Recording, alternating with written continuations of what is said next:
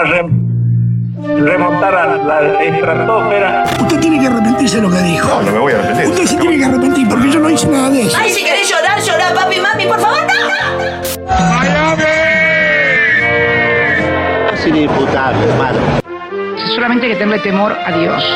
Y, por, y a mí, en todo caso, también un poquito. Pará, pará, pará, pará, pará. Con 15 pesos me hago alto guiso.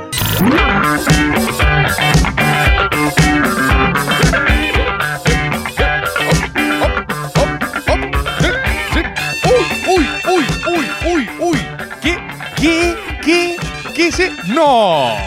No. Mira lo que es este chat. Mira lo que es este chat. Mira lo que son esas transiciones. Mira lo que es esta posición de mic. Mira lo que es. Mira lo que es. Hay radioarte. Mira lo que es esto. Cualquiera de ustedes puede hacer esto. Mira lo que es esto. Mira, lo que es esto. Mira cómo termina un set en 10 segundos. ¿De qué se va a tratar Maga hoy? Vamos a ver. Mira lo que es. ¡Ay! ¡Oh! ¡Oh! ¡Oh! Reverse mic position style On the mix. Mirá lo que es esto. Me están diciendo, el chat estaba antes, al fin terminó esa malvada música con copyright que no invita a bailar, que no invita a ser creativos, que no invita al pensamiento. Y ya estamos por fin de vuelta con, mirá. ¡Uf! ¡Uy! Mira lo que es esta suavidad, boludo. Esta, la suavidad así no tiene copyright. No podés copyrightear la suavidad. You can't own the suavity. Es el tema. Las bandas de lo que tratan toda la vida es de generar la suavidad del no copyright. Y lo tratan de hacer y dicen, maldición, maldición, no lo logramos. Todavía no es lo suficientemente neutra y olvidable y de fondo. Todavía no es lo suficientemente no copyright. Maldición, menos, menos personalidad. Este tema necesita menos personalidad. Y ahí lo van logrando, lo van logrando a poco. ¿Cómo andan mis estimados papaercolapios? Eh, hay algo que me gusta del Big así, ¿eh? Hay algo, o sea, el Jungleman me dice, sí, sí, hay algo ahí. Jungleman, ¿estoy loco o hay algo ahí, eh? Siento que descubrí algo. Siento que después de tres años de maga, un día hice así y dije, oh, attention, attention a esta posición. Me da mucho margen de maniobra estos movimientos. No podría hacerlos si tuviera el mic para adelante. Así que así arranca, así arranca este programa. Arranca con descubrimientos, arranca con ciencia, arranca con verdad. Y por supuesto, arranca con ustedes. Voy a reiterar, voy a reiterar el audio, ¿no? El, perdón, el audio, para mandar audios. Voy a reiterar el celular, el número para mandar audios. Que honestamente un poco me ofende tener que decirlo. Que es que también quería decirles. Eh, como el primer agobero que soy yo, yo soy el primer agobero, ustedes lo saben, me ofende tener que seguir diciéndoles eh, el WhatsApp como si no lo tuvieran todos en su celular ya, como si no fuera hablar con Rebord. ¿Vieron en la serie Watchmen?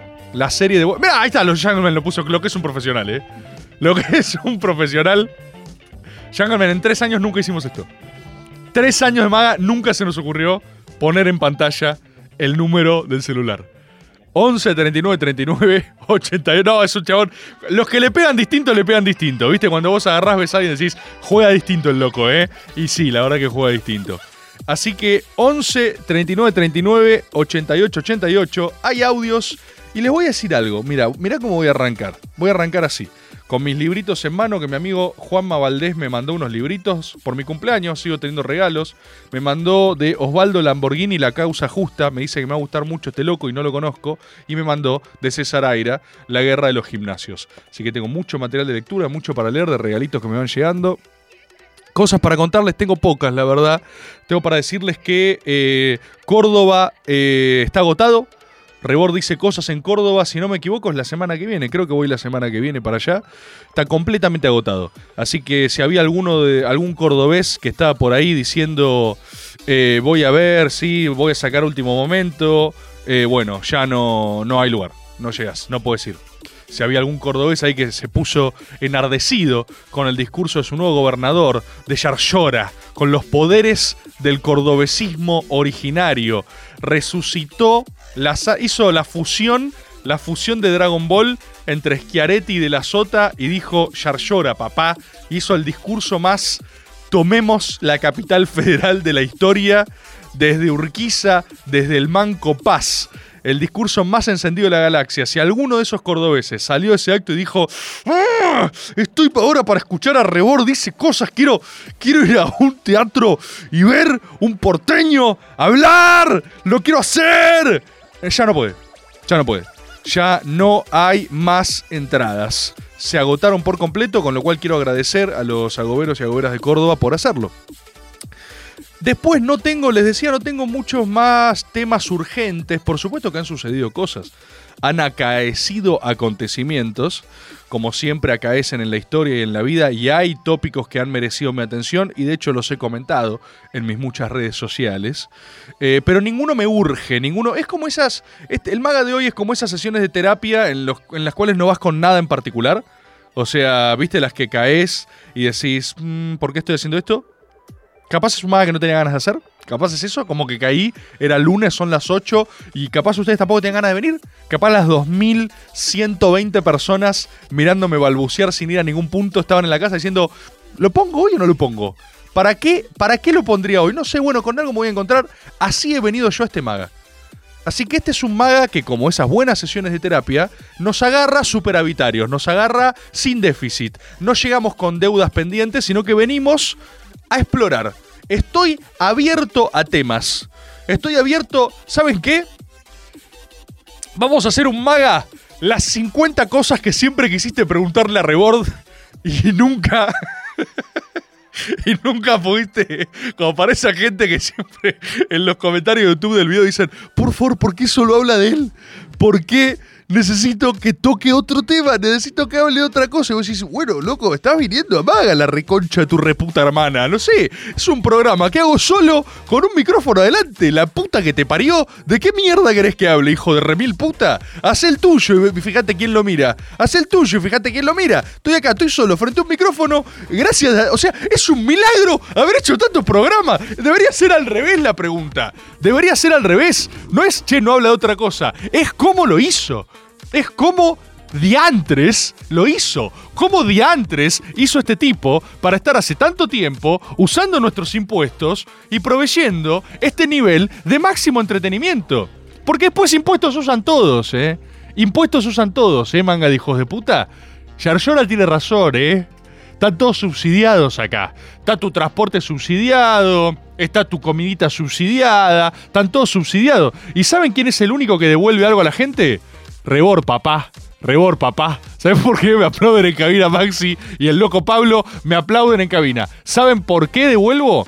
Porque si voy a llevármela toda, la de ustedes, toda, voy a dar algo a cambio. Y será entretenimiento. Esa es mi cosmovisión de la política. Yo no pido mucho. Yo creo que la política un poco tiene que entretener. La política también es show business. Y merecemos una política entretenida. La política debe entretener. Me hace acordar a. El fin de semana me puse a ver un documental de Trump. Eh, ¿Cómo me gusta Trump, boludo? ¿Cómo, ¿Cómo me hace reír Donald Trump, boludo? ¿Cómo me hace reír? Me puse a ver un documental en HBO que se llama The Trump Show, ¿sí? Es un documental muy mala leche, ¿sí? Es un documental hecho por las viudas de Trump. O sea, todas personas que Trump o rajó o lo odian o lo que sea, hablando sobre Trump y sobre la administración Trump. Y como todas las cosas hechas por eh, gor- gorilas liberales, ni siquiera voy a ahondar en ese concepto. ¿Me estás poniendo naranja, Jungleman? Mirá lo que es, mirá, mirá, lo que es. Lo que es un tipo que le pega distinto, ¿eh? ¡Pah! Le viene el Jungleman. ¡Pah! Mirá lo que es un tipo que le pega distinto. Me puse. mm, me puse a pensar un poco. En general, los aparatos de reproducción ideológica en la gente que siente distinto tienen el efecto de un sesgo confirmatorio. ¿Qué significa? Y voy a traducir. Significa que no existen tal cosa como diferencias teóricas, el agobero no cree eso, hay diferencias espirituales. Las diferencias son espirituales. Entre las personas, los conceptos, los estados de ánimo, los procesos, los años, los ciclos, son espirituales. Y hay gente que vos te cae mejor y de repente te sentís más afín y gente de otro partido que también te cae bien. Y, eso el agobero lo entiende, el académico no lo va a entender jamás porque es imbécil. Y busca la respuesta solo en los libros. Los libros están muy bien, pero ¿qué hay de esto? What about this? Como los gordos índices del consumidor establecen, por ejemplo, el riesgo país, ¿no? What about this? Entonces, ¿qué sucede? Sucede que estaba viendo The Trump Show y todo lo que era una gran propaganda demócrata liberal, a mí solo me hacía reír. Y me agarraba y decía, me agarraba y hacía sentir, ¿sabes qué, Trump? Sí, reventalos. Reventa a estos hijos de puta que te quieren decir cómo se hacen las cosas, papá. Muy gracioso, muy gracioso. Hay toda una serie, es muy mala leche, es muy mala leche el documental, son un par de episodios. Es muy mala leche como siempre quieren hacer quedar a Trump como que no entienden nada de lo que está pasando. Y quizás era cierto. O sea, todos los que estaban al lado dicen, John no se esperaba ganar y de repente entra y describe que los primeros días de su gobierno, yo estaba muy confundido como que entraba a reuniones y decía, ¿qué? ¿Qué, qué es esta mierda? ¿Esto es ser presidente? ¿What? ¿What the fuck is this? Esto es ser presidente es aburrido. Esto es aburrido, decía. Y decía que en muchas reuniones sacaba unos gráficos en donde mostraba cómo le había ganado distrito por distrito a, a Hillary. Como reuniones random, agarrar y decir, mirá la diferencia que le saqué en Iowa. Y decís, ¿qué? Che, pero no estábamos hablando de eso. ¿Por qué? Tipo, oh, yes, fuck yes, cheddar and bacon. Así que eso me hacía reír y me hace reír mucho. ¿Lo tienen a Bannon? A Steve Bannon. Ese es un gran personaje, ¿eh? Steve Bannon eh, viene a ser. Viene a ser es complejo porque es más. eh, es ex post la construcción de Steve Bannon. Steve Bannon ocupa el mismo lugar. Me, me- me olvidé ahora el nombre del que era eso para Bolsonaro. Porque todas estas figuras tienen alguien que, que se erige, recíprocamente lo erigen y se erigen como una suerte de gurú o como una suerte de el que sí está viendo la Matrix de ellos, ¿viste? Eh, Steve Bannon es un chabón 100% autoconsciente de eh, el fenómeno Trump, completamente autoconsciente. Y lo que me pasa con... ¿No lo tienen a Bannon? Me dicen acá, no. Steve Bannon acá. Steve Bannon, gran personaje, gran personaje, que tiene eh, un, podcast, también hace contenido. eh, me- no sé si... ¿Qué están viendo acá? Habla de... No, no, no, no, no. Nada, nada... Mm. Bannon, dicen, es el majul de Trump. Ni en pedo. Ni en pedo. Están entendiendo mal el personaje. Bannon es lo que a Trump le da eh, densidad ideológica. Es la persona capaz de erigir y hacer sustanciosa una propuesta en cualquier otro contexto delirante. Eh, Dugin, dicen acá. Bueno, puede ser, puede ser. Eh, no me sale. Nadie me dijo acá. Nadie me dijo acá. eh, Roger Stone, qué bueno que es Roger Stone. Es Quanon puro, dice claro. Eso está. Durán Barba de Trump va más por ahí, aunque no es Durán Barba porque no es específicamente. Es mucho más ideológico. Eh, Barba era más publicitario. Eh, Bannon es más de sustento, de, de identificación del fenómeno, identificación del sujeto político y armado de una plataforma en términos de narrativa que no es sencillo. Se me está yendo, nadie me dijo hasta ahora, el... Eh, Carvalho, acá, ahí, Olavio Carvalho, sí. Ese era, el de, Bolsonaro. Todos tienen uno, todos tienen un viejo medio raro que eh, genera algún tipo de narrativa propia que es, es capitalizable después por ese liderazgo. Y Bannon es eso de, eh, o fue eso de Trump hasta que lo rajó, es lo que podría haber sido más latón de Milley. Maslatón, en un universo alternativo en el cual eh, a Milei no le representaba una amenaza, podría haber sido quien le designase sustento y densidad ideológica a una plataforma liberal propuesta hecha para la Argentina. Eh, camino que por supuesto no se tomó con todas sus ramificaciones posteriores. De hecho, gran parte del, enojo más latoniano, yo creo que con cierta justeza, es que él eh, se considera partero de esta experiencia política. Él dice, che, loco, yo la verdad que rearmé esto, que ahora es un fenómeno de escala protonacional o nacional o lo que sea, y dice, loco, me sacaron mi porción legítima, ¿viste? Podría haberlo incorporado para mí, pero para eso hace falta muchas condiciones de antemano y Maslatón re podría haber sido el Steve Bannon de un fenómeno como Milley. Y le estaba diciendo esto solo porque me divertí. Hay un momento de, de Trump Show, de la serie, la miniserie. Hay muchas. Eh, también vean Get Me Roger Stone. Va en la misma sintonía. Ya la he recomendado acá. Fascinante. 100% agobero. Eh, hay un momento que me hacía reír mucho porque eh, Trump en un momento pira y los raja a todos. No pira, está muy bien de hecho desde la administración del poder. Trump tiene una interpretación del poder y de la política como show, que es en gran parte cierto. El gran problema es si solo tenés show. Si solo tenés show y no tenés gestión de gobierno y sustento real, en algún momento te la ponen, en algún momento te llevan puesto. Si solo tenés gestión y gobierno real, yo creo que quizás funciona, pero es súper aburrido. Y nadie quiere eso. Lo ideal es tener gestión y show es tener un ministerio de la mística. Alguien tiene que hacer que sucedan cosas increíbles para agrandar la nación. Y yo creo que Trump tenía un gran sentido del espectáculo. Entonces le empezó a fallar el gobierno, pero en un momento se los empoma a todos. Había una liga como de viejos conservadores que dijeron, a este gordo naranja nos lo vamos a empomar, encapsulémoslo, no querían aplicar la teoría del cerco. Decían, che, este tipo no sabe lo que está haciendo, encapsulémoslo y llevémoslo a destino. Y Trump se los empoma. Trump agarra una reunión entendiendo muy bien e intuitivamente el poder, agarra y les dice, no. Chúpenme la pija, no. Y en esa reunión se levantan esos viejos y hay uno que lo manda a cagar que dice, sos un maldito idiota, le dice fucking moron, ¿viste? Y ahí cagó, obviamente. Y a partir de ahí, acuérdense esto, se van a recordar seguro, Trump rearma su gabinete y lo rearma con fines eminentemente em, eh, estéticos y, y de espectáculo es cuando nombra, por ejemplo, a Mad Dog Mattis, el perro loco Mattis, como jefe de su ejército. Mad Dog Mattis. Y vos ves cuando lo anuncia, y es excelente. En términos performáticos es excelente. Y te describen cómo el tipo, en definitiva, hacía lo único que no podían hacer lo demás. Yo le da página a las reuniones, paja estar, paja definir.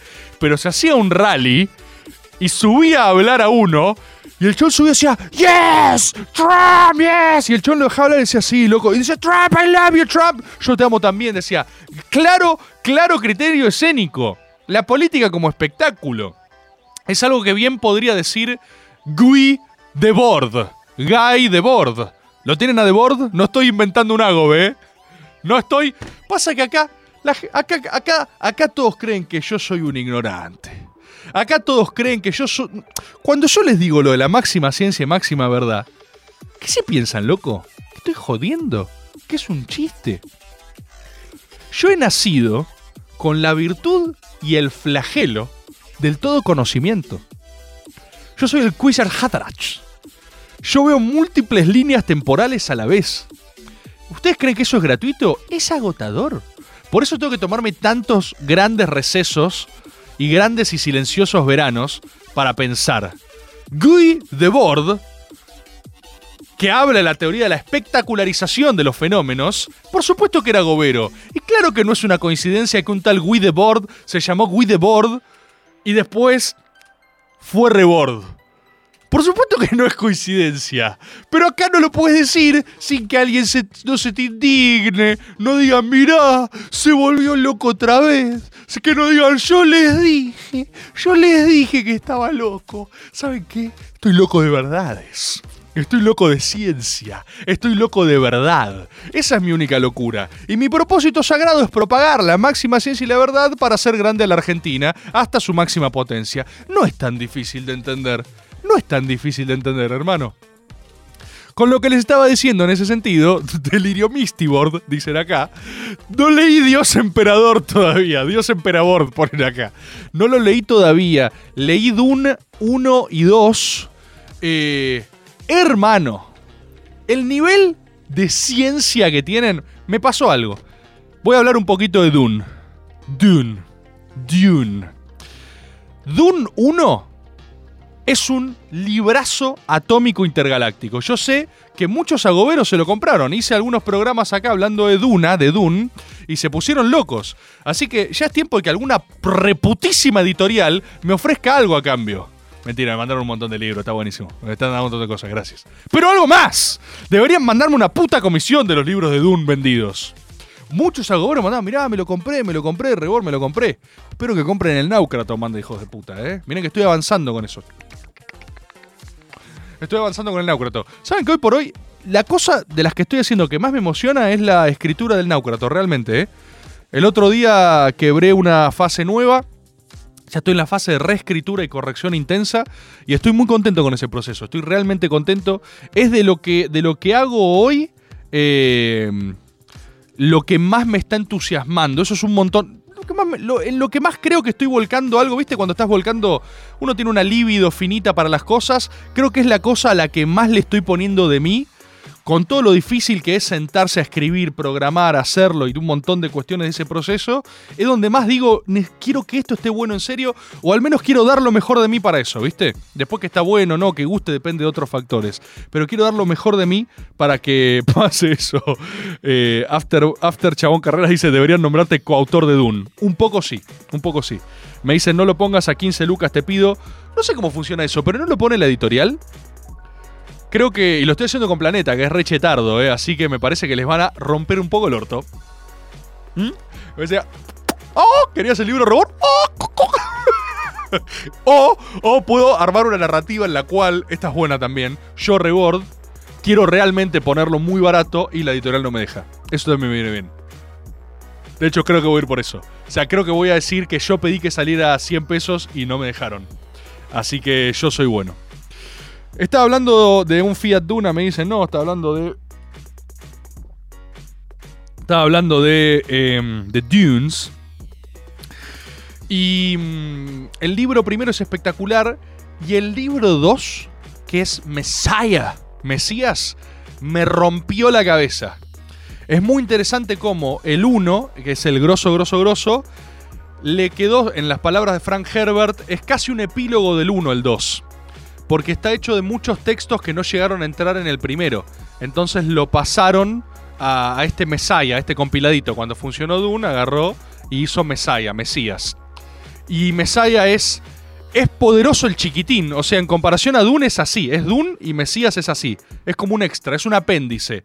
Pero con un nivel de poder, de ciencia y verdad que te, te deja de cama, boludo. A mí el, el, el 2 lo tuve.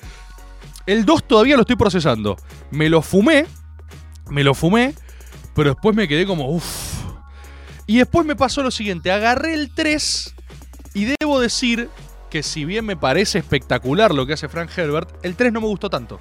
Porque el 3 necesita arrancar desde otro lugar y yo sabes qué siento?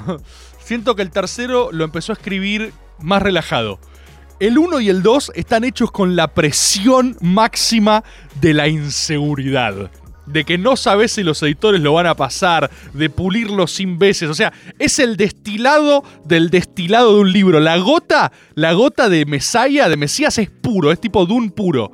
Se nota para mí que a partir del tercero le renovaron el contrato, le dijeron, escúchame, gordito Frank, vos tenés la varita, la pluma de oro, escribí lo que quieras que te publicamos todo. Y se nota que en el tercero escribe holgado, escribe relajado de vuelta. Estás, quizás, quizás el tercero el tipo lo disfrutó más. O sea, quizás el 1 y el 2 para él fueron tortuosos. Y el 3 es como que él dijo, ay, qué lindo, al fin puedo escribir y vivir de lo que me gusta. Y siento que el resultado es menos bueno. O sea, soy, soy literalmente el agobero que que ve Maga y dice, me gusta cuando Rebord sufre. Se nota cuando la está pasando mal que hace un mejor contenido. Odio ser ese tipo de gordo, pero lo estoy sintiendo un poco como, el 3. Dice, en el 3 se cierra un arco y el comienzo es excelente. Puede ser, puede ser. Dios emperador tiene un inicio hermoso. Tengo que ir. Me adelanté un poquito algunas cosas. Sé que se viene algo que me gustó mucho. Ese hombre gusano. Tengo... me adelanté un poco. Yo hago vero, no he pecado. Que tire la primera piedra. Que tire la primera piedra quien, quien no se ha auto-spoileado. Le tengo unas ganas a ese, a ese worm guy, a ese hombre gusano. Me da una curiosidad comprender qué onda ese gordo hombre gusano. Quiero entenderlo. Dios emperador es cuando Herbert encontró la falopa. Bien, bien, bien, bien, bien. Eh, mi momento favorito de Rebor es cuando quedó solo en Caricias y en Crisis Total. Boludo, qué feo que fue ese programa. Hablemos de eso. Voy a tomar esa iniciativa. Hubo un programa en Caricias. Esto ya configura. Eh, Jungleman, ¿se recuperaron los maga perdidos o todavía no? Ah, ¿ya están? Es que, o sea, ¿qué, ¿que lo están habilitando de a poco? ¿Querés hablar a este micrófono y contar qué es lo que está pasando? Sí. Todos, ahí está, ¿no? Listo. Eh, no, está- Jungleman. están todos eh, de modo oculto y se van a ir publicando de a poco, pero. Los, pero por- Los ocultos, ocultos. Hay todo. ¿Qué está pasando? Y bueno. ¿Qué? y bueno, ¿qué? ¿Cómo Jungleman? ¿Qué? Y bueno, ¿qué es? Pero para, ya, claro, ¿por qué los está traficando los magas? Y cotizan, o sea. Boludo, boludo, el Jungleman, el Jungleman, o sea, desde que llegó la gestión del Jungleman, todo lo que eran los, los Maga Archives los clausuraron y de repente a partir de ahora recibe pedidos particulares para liberar magas. Bueno, escríbanle, ¿cómo es tu Instagram, Jungleman? ¿Cómo es? Arroba Juan B. Selva, B larga. Arroba Juan Selva. Aparentemente. Ya me escribe la gente igual. ¿En serio? te ¿Ya te decir, escriben? Sí, sí. ¿Ya te escriben? Bueno, impresionante. Bueno, el, el Jungleman y Bue, por acá, Brujinda. Y. El Jungleman, como ¿quién te ha visto y quién te ve? Se armó una, una distribuidora de, de magas on demand. O sea, él los clausuró todos y se, se inventó una negociación. Algo que no era negociable, que estaba a la mano de todo, de repente es tipo, es privado. Ah, ahora Maga es pri- privatizaron Maga, boludo. Es la ola de privatizaciones. No es privado, es oculto. ¿Qué es eso? Es más raro todavía, es turbio. Es turbio. Ocultaron maga. ¿Qué es? Bueno, mentalidad de tiburón, Shark Mentality. Son los. Son como los videos falopa de millonarios de TikTok que te acusan de ser pobre y de pensar como pobre. Lo que pasa es que vos pensás como pobre, ¿sí? ¿Sabes lo que necesitas? Necesitas mover la plata. Necesitas capitalizar tus activos. Yo, mirame a mí, soy exitoso y nunca laburé un día. ¿Sabes por qué? Porque no pienso como pobre, como vos. Seguime acá para más consejos financieros. Me traté en serio, pero. siento que. Siento que fue narra- siento que fue artísticamente idóneo lo que sucedió. Así que ya saben, dejen de pensar como pobres, eh, sean como Jungleman. Haga. escríbanle al Instagram a, Juan Biselva, supongo. I guess. Supongo. Así que ahora la gente que quiera ver magas viejos va a tener que ir a pedir la inmediata liberación de esos episodios. Es impresionante, pero ahora es on demand. Así que eh, ha sido. Welcome to the jungle, baby. ¿Qué pasó, pa? Estabas en la jungla, estabas muy... Cocodrilo que duermes cartera, dijo Jungleman. Ups, y tus magas han sido birlados por el birlador. Firma The Jungleman. Sí, bienvenido. Van a tener que pedirle... Van a tener que pedirle a Jungleman que habilite episodios. Eh, hay episodios históricos de Maga, loco. Hay episodios históricos y están todos ocultos. Todos, los tiene Jungleman en su casa, está así.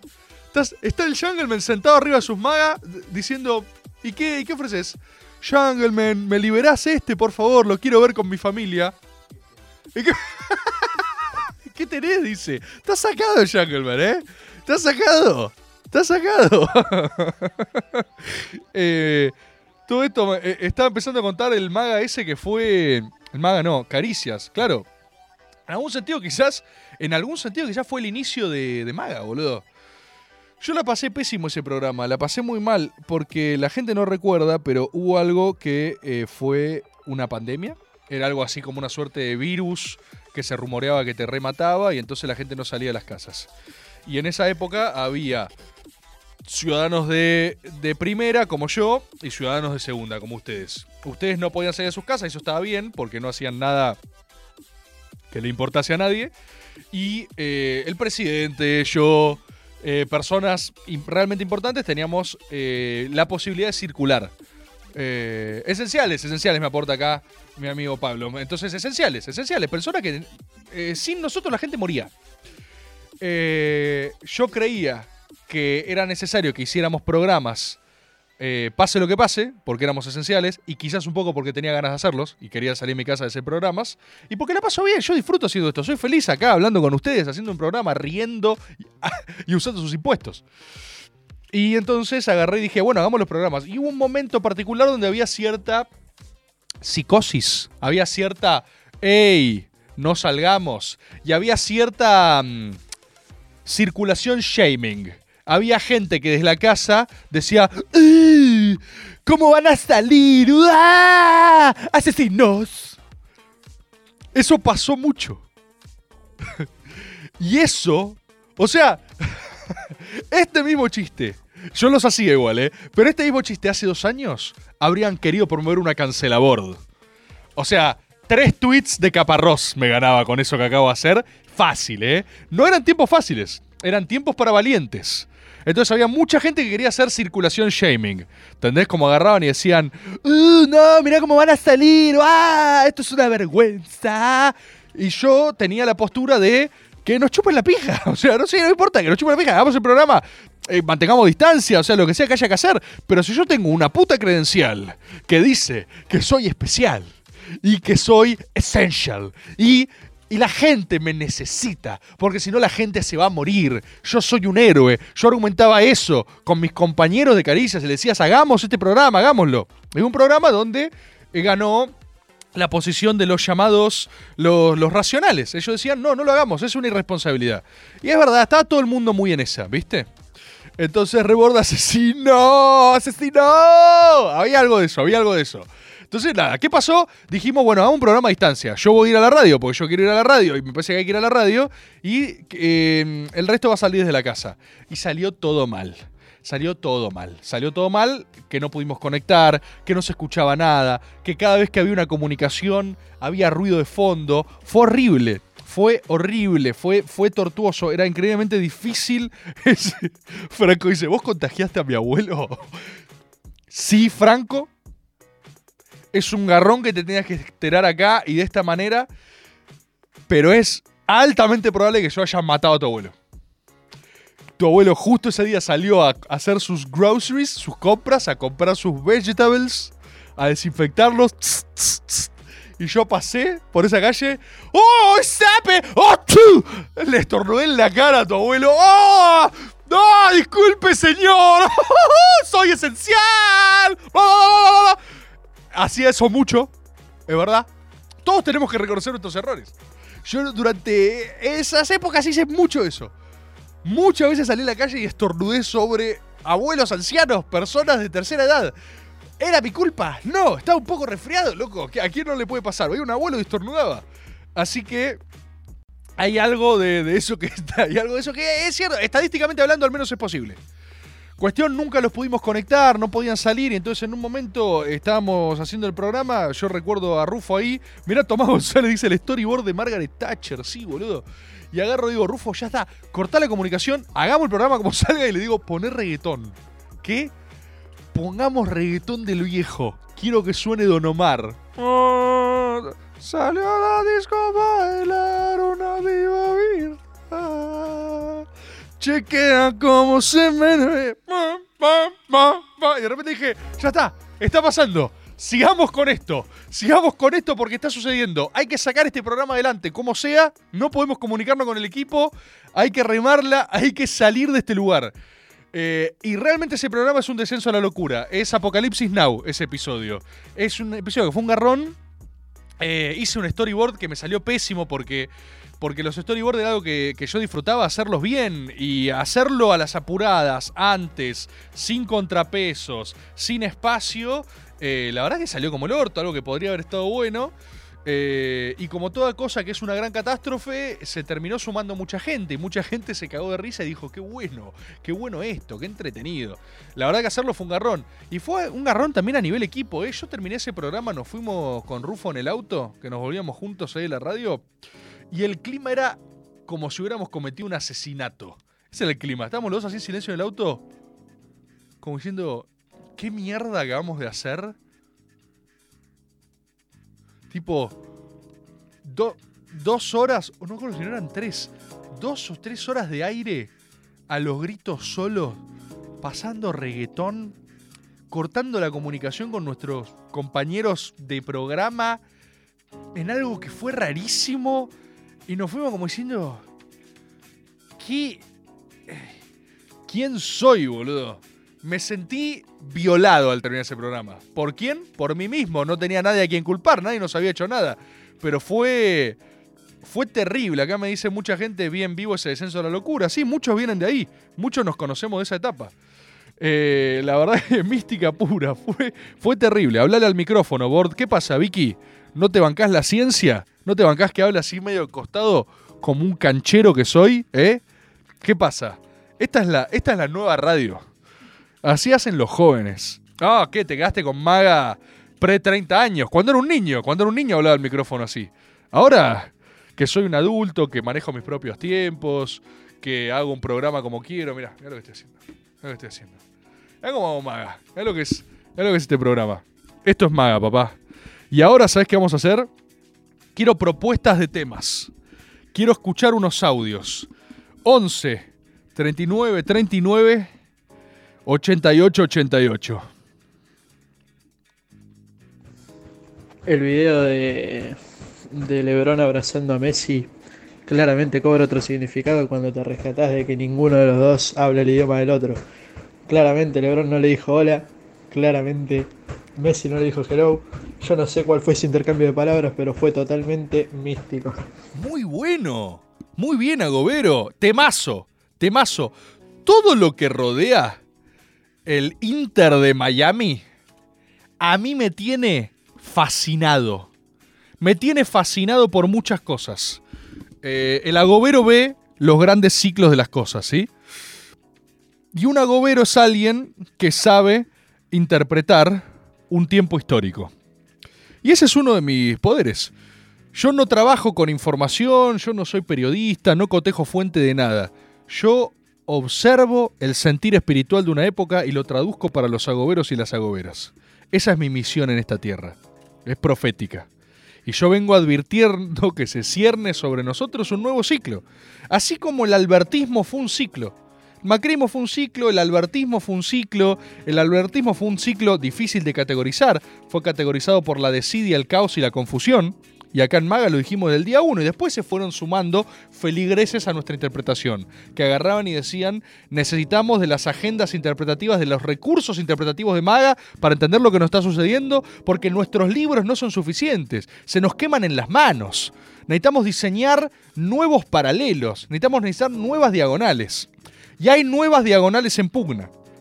Políticamente están pasando muchas cosas. Políticamente estamos asistiendo a un posible fin de tipo de representatividad. Hubo dos identidades gemelas fruto del 2001. Hubo dos respuestas a la crisis social de la Argentina del 2001. ¿Sí? Una fue reivindicativa y nostálgica y la otra fue prospectiva y desideologizada. La respuesta reivindicativa fue la identidad denominada kirchnerismo. ¿Sí? 2001, crisis de representatividad. Una de las respuestas a la crisis fue una reconstrucción identitaria con anclaje en el pasado y una reivindicación de lo nacional en nuestra historia. Reparadora con la historia, en ciertos de puntos. Agarra y dice, somos el kirchnerismo, fruto del 2001, de una crisis de representatividad. El espejo del kirchnerismo es el experimento de Mauricio Macri, es Juntos por el Cambio. También es posmo, ¿eh? También es posmo.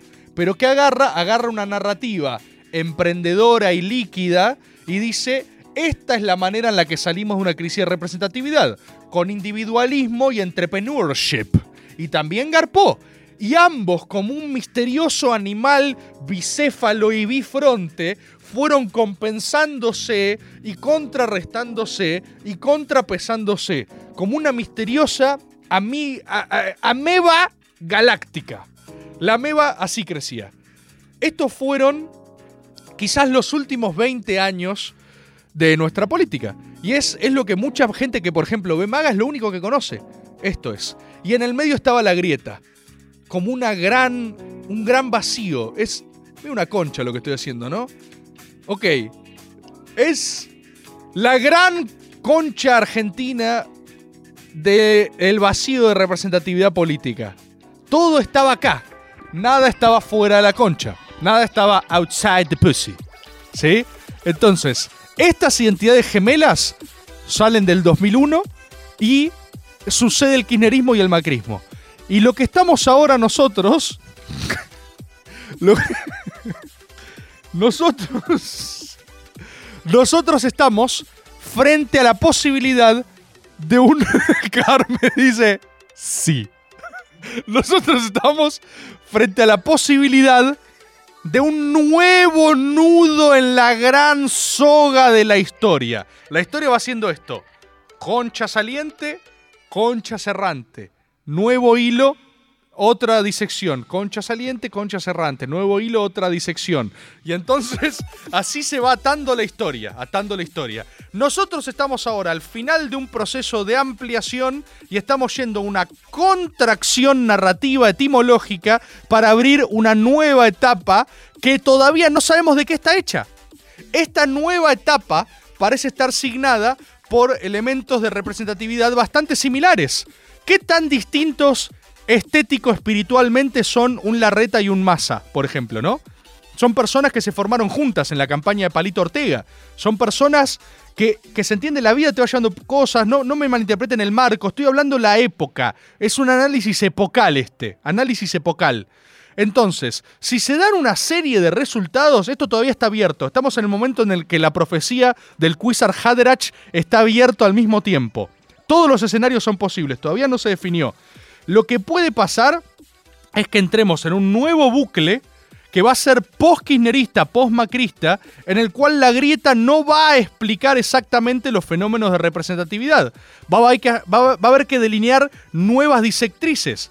Quizás tengas algo más parecido a centro, izquierda y derecha, para cruzar representatividades incluso dentro de propios partidos que dos grandes bloques. Hay que ver qué antinomia pesa más, si representaciones tradicionales del siglo XX o nuestro peronismo y gorilismo, que también es fundante de nuestra identidad, o si se cruzan las dos variables y arman una nueva representatividad. Ese fenómeno está asignado por una serie de espiritualidades narrativas y evocativas noventistas. Son muy pro los tiempos que vienen, ¿sí? Y eso está asignado por las candidaturas de la Reta y Massa, es decir, una interpretación en la cual la oferta, sobre todo la, del peronismo, porque la oferta de Unión por la Patria es alguien eh, adaptativo a la posible lógica norteamericana del poder, ¿no? The Embassy. Esa es la interpretación del peronismo de este tiempo histórico, Massa candidato, no podemos ignorarlo. Entonces un vértice es Massa.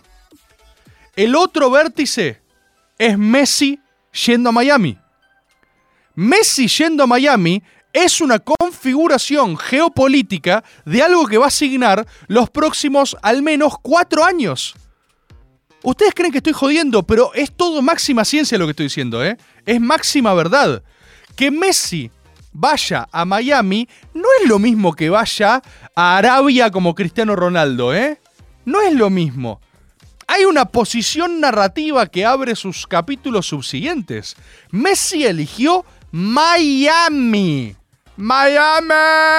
No estamos haciendo juicio de valor, ni juicio ideológico. Estamos diciendo meramente lo que hay. Y establece que en su antinomia, el otro, Cristiano Ronaldo, fue a Arabia, al mundo árabe, de donde venimos conquistando un mundial.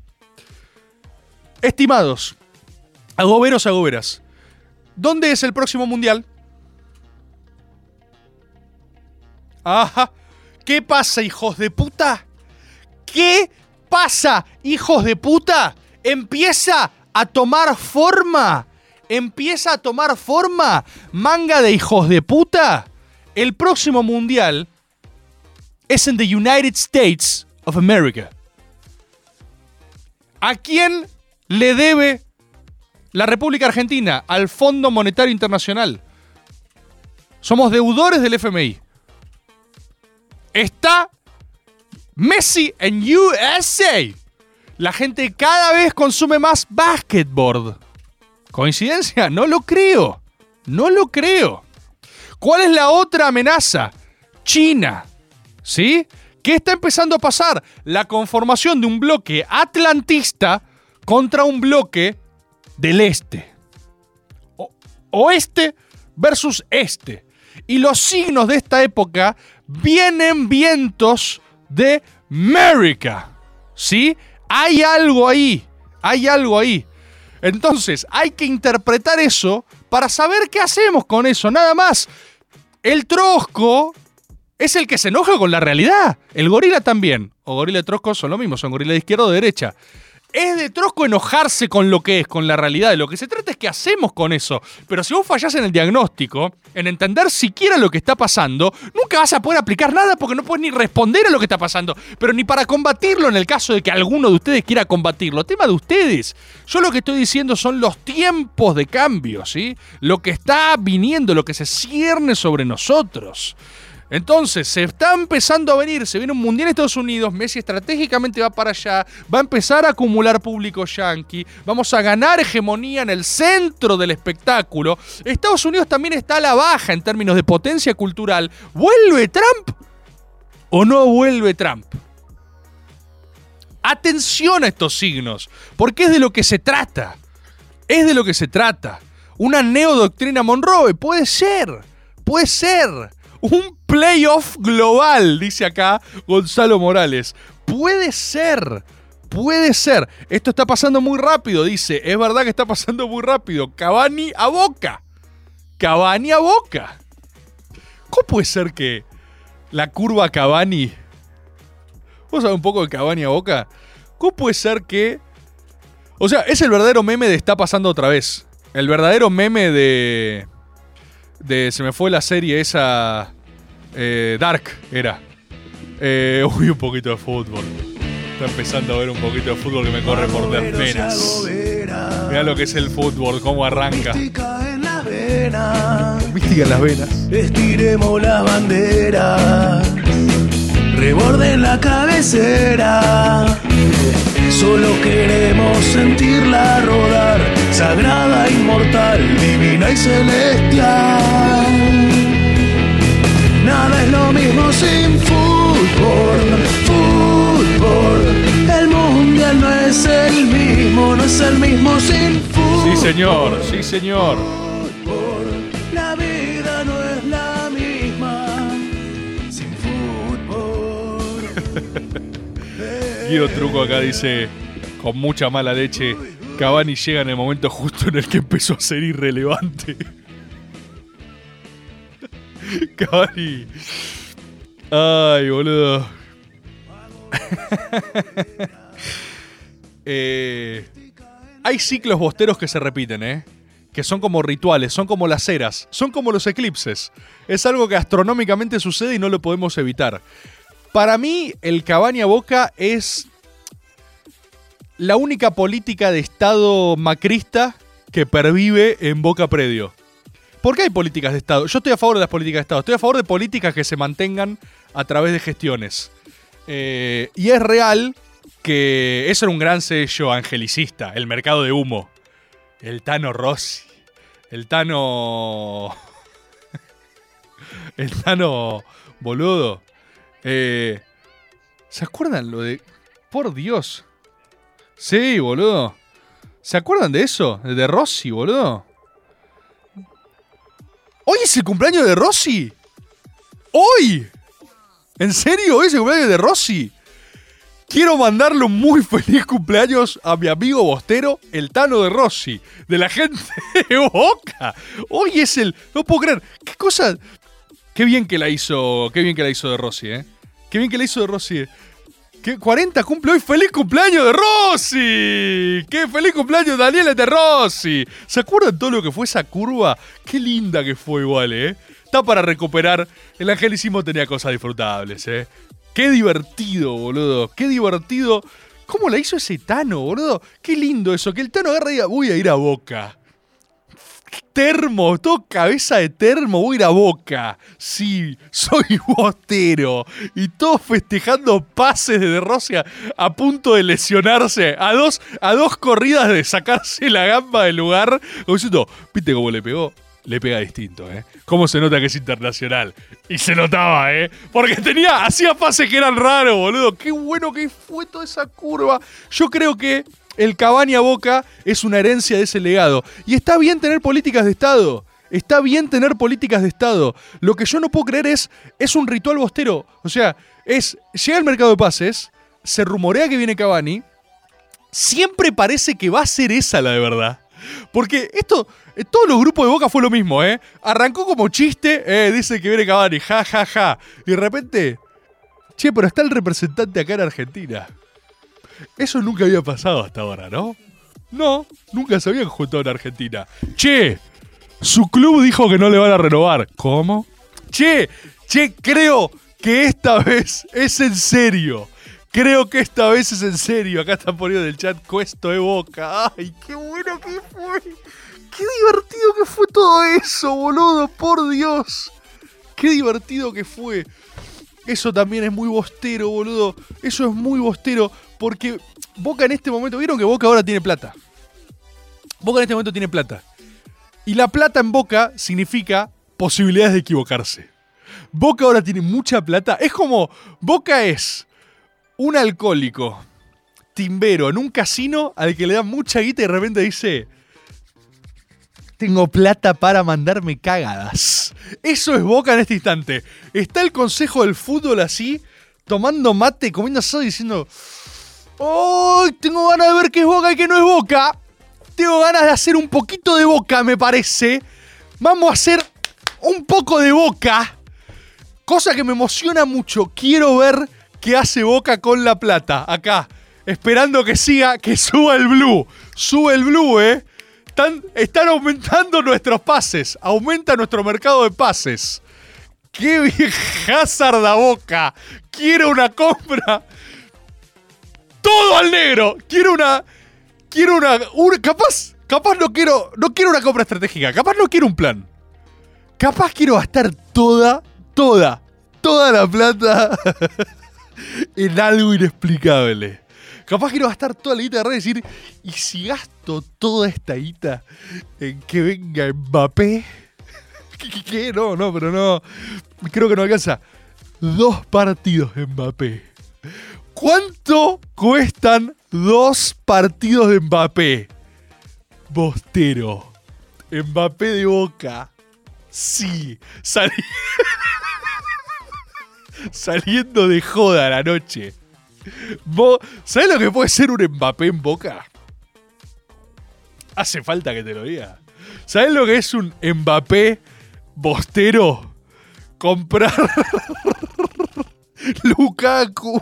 Todo, pero es uno. Es, tenés que traer uno. Tenés que traer uno. Muy boca, muy boca. Dos partidos. Tres partidos. Que juegue, que juegue solo un par de partidos de Libertadores. Mbappé. Y que juegue solo quizás. Que vemos qué hace. Y capaz sacarlo a Mbappé y que entre el pipa. Eso quiero hacer. Quiero... Quiero gastar toda la plata en un refuerzo inexplicable y darle unos minutos al Pipa. Porque, porque un año malo lo puede tener cualquiera, loco. Y el Pipa es de boca. Sentate, Mbappé. El Pipa va a probar una vez más. Sentate, Mbappé. Sentate, Haaland. Sentate, chico Haaland. Que el Pipa va a tirar un lujo en el área chica. ¡Ah! Sentate. Sentate, Mbappé, que el Pipa quiere tirar un lujo out of context. Un poco de eso. ¿Es mucho pedir? No es mucho pedir. no es mucho pedir. Gastarla para operar a Beneto para que se parezca a Cavani. tipo contracara. Una cirugía estética extremadamente cara para sumar mística a nuestros jugadores. ¿Qué? ¿Qué están haciendo? ¿Qué está pasando? Boca está pasando. Uy, Mario Balotelli. a ¿Qué edad tiene Balotelli? ¿Qué edad tiene? ¿Qué edad tiene Balotelli, boludo? ¿Qué tiene? Tiene ¡32! ¡Es un pibe para jugar en Boca! ¿Me estás jodiendo? Balotelli tiene 32 años. Casi que en Boca tiene que hacer las inferiores. En Boca, 32 años tiene. En Boca tiene que jugar un poco con los pibes. Me estás jodiendo, 32 años. Le quedan todavía dos años para oficialmente empezar a lesionarse como los jugadores que compramos nosotros. Que los compramos para que se lesionen, pero en la boca, hijos de puta. Se van a lesionar en la bombonera, papá. Boludo, ¿de qué mierda está haciendo Balotelli? Es obvio que no está haciendo nada, nadie lo quiere a Balotelli. Se peleó con todo el mundo. ¿Qué hace Balotelli ahora? ¿Qué mierda hace Balotelli? Che, este es el operativo. Balotelli a boca. El operativo es. De, de verdad siento que esto no es tan irracional. De verdad, de verdad siento que esto está en el punto justo en el que sea una propuesta no tan mala. Está en fútbol, en Fútbol Club Sion. Mierda, es el Sion, boludo. Suiza. Déjate de joder, Balotelli. Fútbol Club Sion. Mirá, ganó el otro día 4 a 1. Bien. Y antes perdiste con el Lausanne Sport. Dale. Balotelli. ¿Pero qué querés? ¿Suiza o Gloria? Suiza. Hacé así la franja. Plato mierda, boludo. Gloria. ¿Qué, qué haces jugando en Suiza, Balotelli? ¿Lo conoces a Román? ¿No conoces a Juan Román Riquelme? ¿No viste el partido de Junta el otro día en la bombonera? ¿Qué te pasa? Balotelli a Boca. Siento, siento, de verdad siento, no puede ser tan caro Balotelli. Tiene 32 años. Tiene gravísimos problemas de conducta, cosa que en Boca es un activo. O sea, cosa que en Boca solo va a ser bien recibido. Eh, es joven para Boca. Eh, mide un metro ochenta y nueve. Tiene ganas de cagarse a piñas. Es completamente irracional en su comportamiento. Es, está hecho a la media Boca. Y Boca ahora tiene mucha plata para eh, equivocarse. ¿Cuánto, pues, ¿Cuánto puede costar traer a Balotelli a Boca? ¿Cuánto puede, cuánto puede Balotelli a Boca? Sí, totalmente, ¿cuánto puede costar? Dejate de joder. Yo creo que quizás juntos lo podemos lograr. Porque no es irracional. Quizás no, quizás no se les ocurrió. Quizás nadie dijo, che, ¿qué anda Balotelli? ¿Sabes lo que es? Es mejor Balotelli que Cavani incluso, boludo. Va, va, va a pegar más cuando nos caguen en la Libertadores. O sea, cuando nos saque el bar con un brasilero, Balotelli va a matar a uno. Y Boca tiene que pensar en eso de cara a los refuerzos. Lo bancan en Suiza porque los suizos no se enojan, dicen acá. Che, quiero que venga Balotelli a Boca. Hay que lograrlo. No puede ser tan difícil. No puede ser tan difícil. Quiero... Oh, ya son- me estoy pasando. Son las 9 y algo, pero... Pero encontramos algo acá. No, no pasé un puto audio al final. Pasamos uno. Deben haber mandado eh, alguno del, del costado. Si quieren, man- man- manda, manda, manda, manda, manda algún agobero. Los cagué. Peor, no te olvides que De Rossi metió un gol y ese partido quedamos afuera por penales contra Almagro. Me había olvidado completamente. Eh, No, podía- no puedo- no- eh, no hay ningún lugar en mi cerebro para ese tipo de memoria. O sea, ese tipo de memoria termina ese partido y yo digo, olvide esto para siempre. Solo recuerdo los grandes efectos. Recuerdo Cuesto en Boca. Cuesto en Boca lo voy a recordar toda mi vida. ¿Y cu- cuánto vale eso? ¿Se entiende? Hay algo del fútbol que es eso también, de la vida que es eso, de la política que es eso, de todas las cosas que uno ama que es eso. Maga es eso. Maga quiere ser eso. Maga quiere celebrar eso. Maga es el punto de unidad donde celebramos ese tipo de cosas. Cuesto de Boca. Por eso decimos, hay algo ahí. Porque estamos celebrando, porque somos personas que eligen celebrar la vida. Eh, yo el, Cuesto de Boca no me lo voy a olvidar jamás. Yo Cuesto de Boca se lo voy a contar a mis nietos. No sé si saben que una vez vino un Tano. ¿Qué, ¿De qué decís, abuelo? No, escúchame. Cuesto de Boca. Así de grande era Boca, nene, le voy a decir. El Tano, en el mejor momento de su carrera. ¿Vos sabés lo que era Di Rossi? ¿Sabés lo que era? En Italia no podía caminar. Era el number one. 28 años tenía Di Rossi. Y agarró y dijo: Voy a dejar todo y voy a ir a Boca. Así de grande es Boca. Pequeño Rebord Jr. Que se va a llamar mi nieto. Quédate de joder. Cuesto de Boca, boludo. Cuesto de Boca. Cuesto de Maga, ponen acá. Pero, pero claro que sí, claro que sí. Eh, Maga debería durar tres horas. Maga está terminando, compañero. No solo está terminando ahora, sino que probablemente no volvamos a tener Maga. Ustedes saben, son los Magas finales. Aprecienlo como lo que es. Un programa histórico. Yo no sé quién hace esto, loco. ¿Quién hace esto en el mundo? ¿A quién le ponen un micrófono y primero hace así? ¿Qué? Rompe parámetros. Rompe lo establecido. Rom Mirá esto. ¿Qué? ¿Cómo se le ocurren esas cosas, boludo? Chabón va lo hace, lo hace. No, Rebord, un distinto. ¿Sabes lo que iba? Un estudio así, así, mirá. ¿Qué?